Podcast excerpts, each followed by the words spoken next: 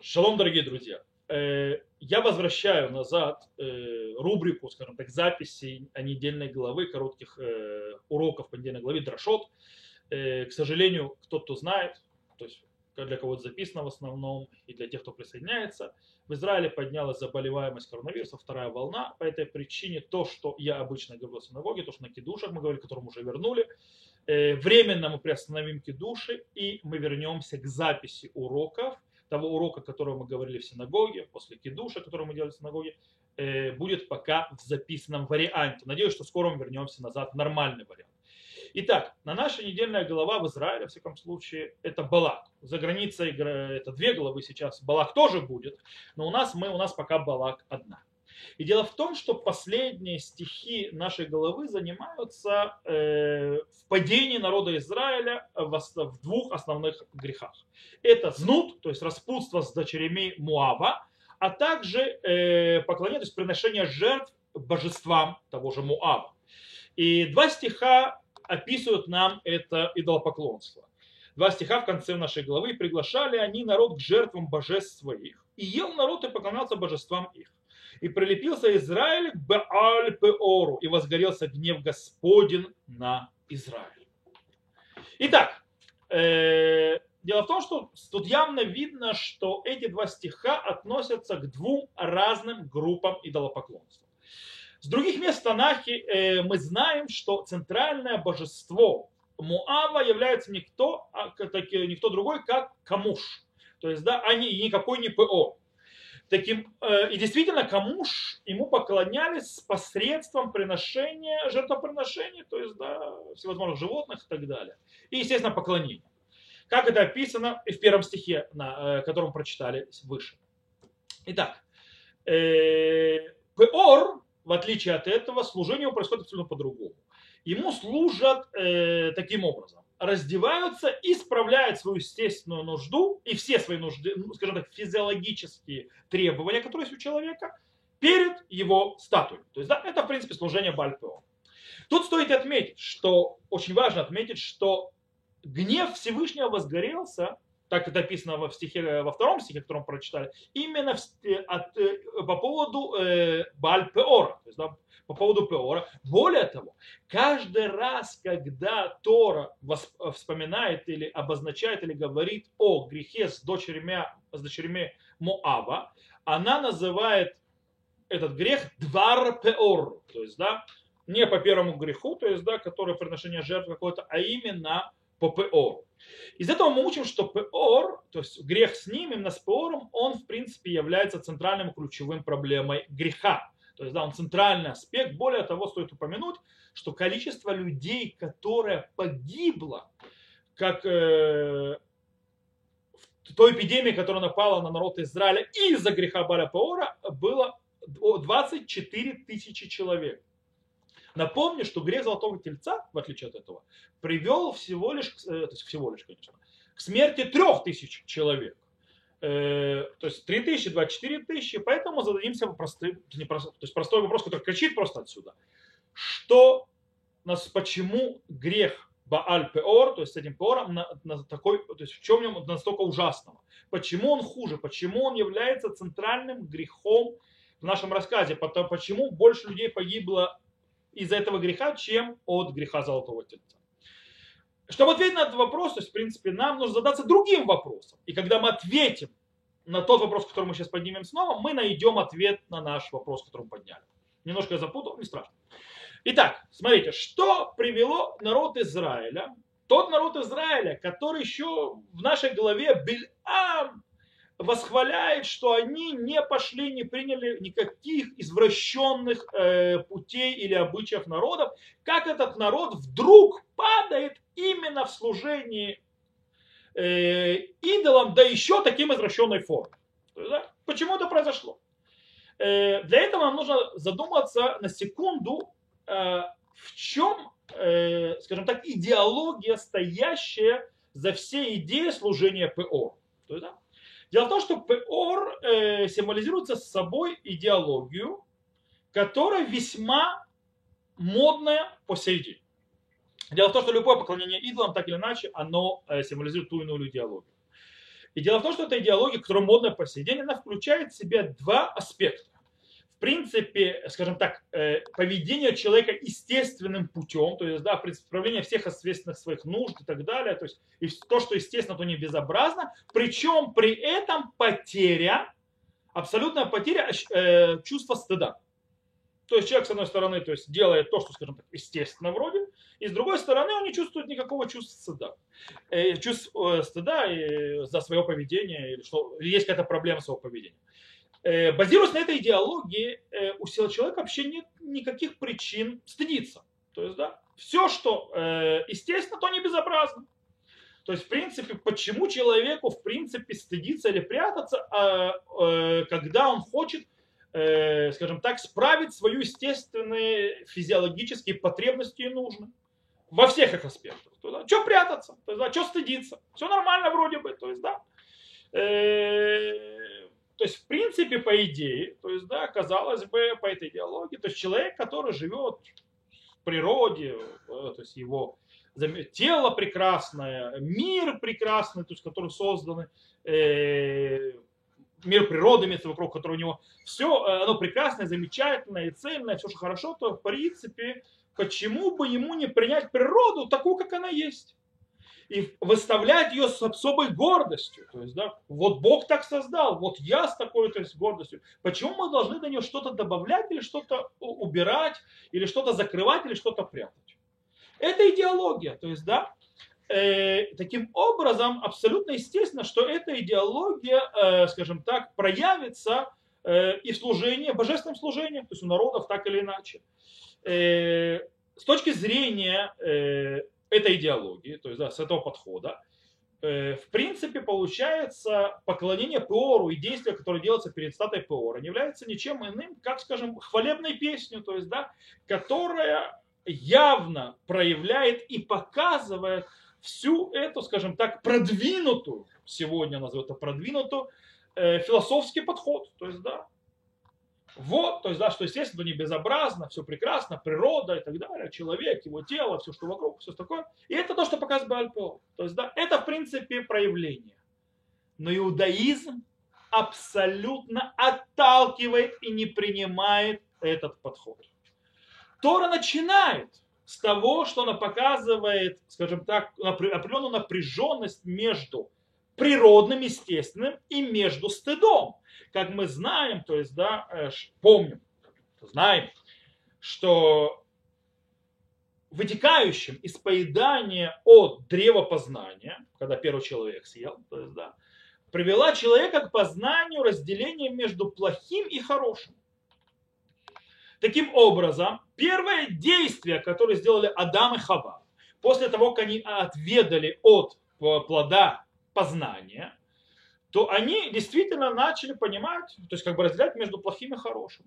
И таким образом, как часть этого, они пошили себе одежду. То есть, в принципе, первое, что они решили сделать, это покрыть свое э, тело ногой. Это первое, что сделали. Э, человек очень четко выражает свою первую же реакцию, когда он понимает и соображает, первый человек, что он не одет в Ираке и, э, и, и, и Ром Анухи, то есть, да, и, то есть, э, и увидел, что я голый. То есть, да, это как бы это мешало. Но дело в том, что позже Всевышний, сам Всевышний одевает Адама и Хаву. Должно было произойти. А да, он одевает Адама и Хаву в одежду. То есть, да, мы читаем позже.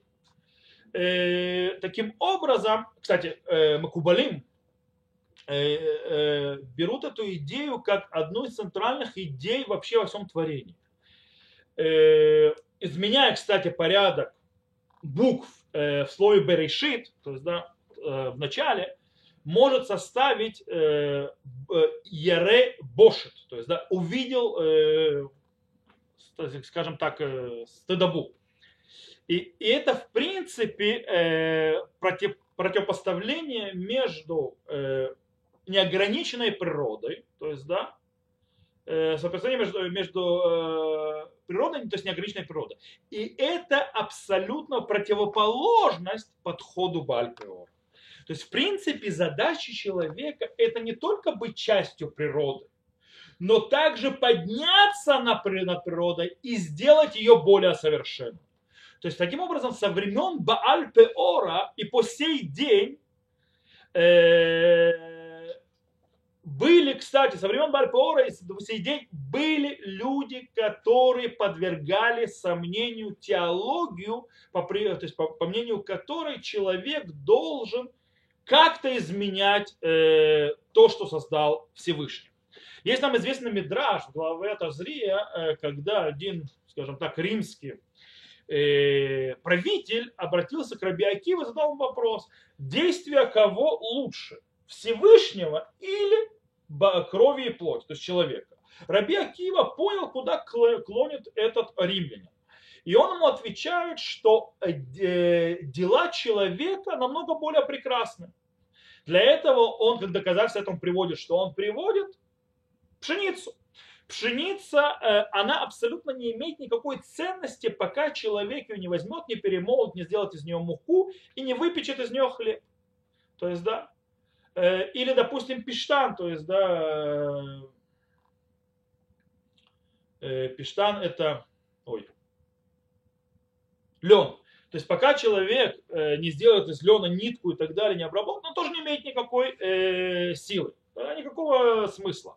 То есть только после того, как человек что-то сделал с этими, скажем, исходными э, э, природными материалами, тогда это становится прекрасным и замечательным. Э, по-настоящему э, римлянин имел в виду, откуда у евреев такая наглость делать обрезание своим детям. То есть, да, типа, еще не выросло, они уже режут. Э, это, я тогда уже назвал не наглостью, а назвал бы оптимизмом, как в анекдоте есть. В любом случае что говорит этот римлян? Он говорит, как мы позволяем себе э, э, изменять то, что Бог создал. И действительно, Раби Акива отвечает ему четкий ответ. Как мы позволяем себе, почему? То есть, да, идея, которую несет Раби Акива, э, Раби Акива, в принципе, ее можно услышать в разных заповедях. То есть, да, начиная с заповеди обрезания и заканчивая заповедью, то, что называется, орла у дерева. То есть, да, и понятий скромности. То есть, опять проходим через все. Тот же Господь, тот Всевышний, который создал этот мир, он тот, кто сказал человеку, что природное, то есть состояние мира, он далеко не всегда идеальное. И далеко не всегда хорошее. Далеко не все, что естественно, не безобразно. Это не так. По этому причине Всевышний заповедовал заботиться над исправлением мира, над э, превращением его в более возвышенного, более духовного, более поднятого. Таким образом, отторжение идеологии, что, естественно, то не безобразно, как у Пеора, Э, она, э, э, это отторжение мы находим, скажем так, не только в начале Торы и в ее разных заповедях, но также и в конце Торы.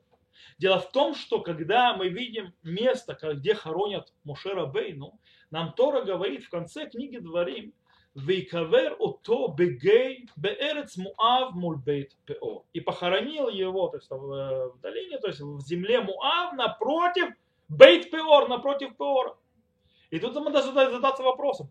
То есть нам, э, почему Тора нам описывает, скажем так, место похоронения, захоронения Мушарабейну э, таким, скажем, нелестным описанием, где это точно. То есть, да, э, нельзя ли было закончить Тору без того, чтобы поминать Пеор? И дело в том, что, э, скажем так, в чем связь, то есть, да, между тем, что описывается, то есть действием, то есть нехорошим, то, что произошло с Паором в нашей недельной главе и между захоронением э, Моше, э, человеком, который, э, в принципе, которого можно видеть как проявление раскрытия всей Торы. Абсолютно понятно. Дело в том, что абсолютно, то есть Тора отвергает идеологию Пеора. То есть, да, которая является идеология Пеора, что, естественно, то не безобразно. То есть не надо исправлять то, что Бог создал. Э, нужно принимать э, все, как оно есть. То есть, да, э, никто ничего не должен поднимать, называется. Я такой вот, принимайте меня, и все, что я делаю, это естественным путем и так далее для меня, это нечего стыдиться за это. Это абсолютная противоположность в понятии Муше, его Торы и то, что он нам дал. То есть, в принципе, поэтому всегда навеки Мушера Бейну будет находиться напротив Бааль-Пеора. То есть Тора, подход Муше, то есть подход э, того, что дал Всевышний народу Израиля. И вообще, то есть человечество изначально всегда будет против и стоять напротив подхода, то, что естественно, то не безобразно. Поэтому мы должны принимать все, как оно есть. Это всегда так не работает. Один из центральных аспектов и, скажем так, столпов нашей Торы – это состоит в том, что не все, что естественно, хорошо. Это столб в Торе. Тора, э, которая находится между Берешит и заканчивается Зота Браха, Э, упоминает несколько раз, то есть начиная с Берешит вот этот вот аспект, что человек родился как бы голый, потом получил одежду и так далее, что нужно было исправлять природу, и заканчивая Зота Браха, когда Мушерабейну похоронен напротив Бальпора, подчеркивает эту именно аспект, что далеко не то, что естественно, не безобразно. И это должно нас научить, то есть смотреть на всякие моды, на всякие влияния, на все, что происходит, что да, есть что стыдиться. Да, стыд это важная вещь. Да, э, есть вещи, которые мы родились в природе с ними, это не значит, что они хороши.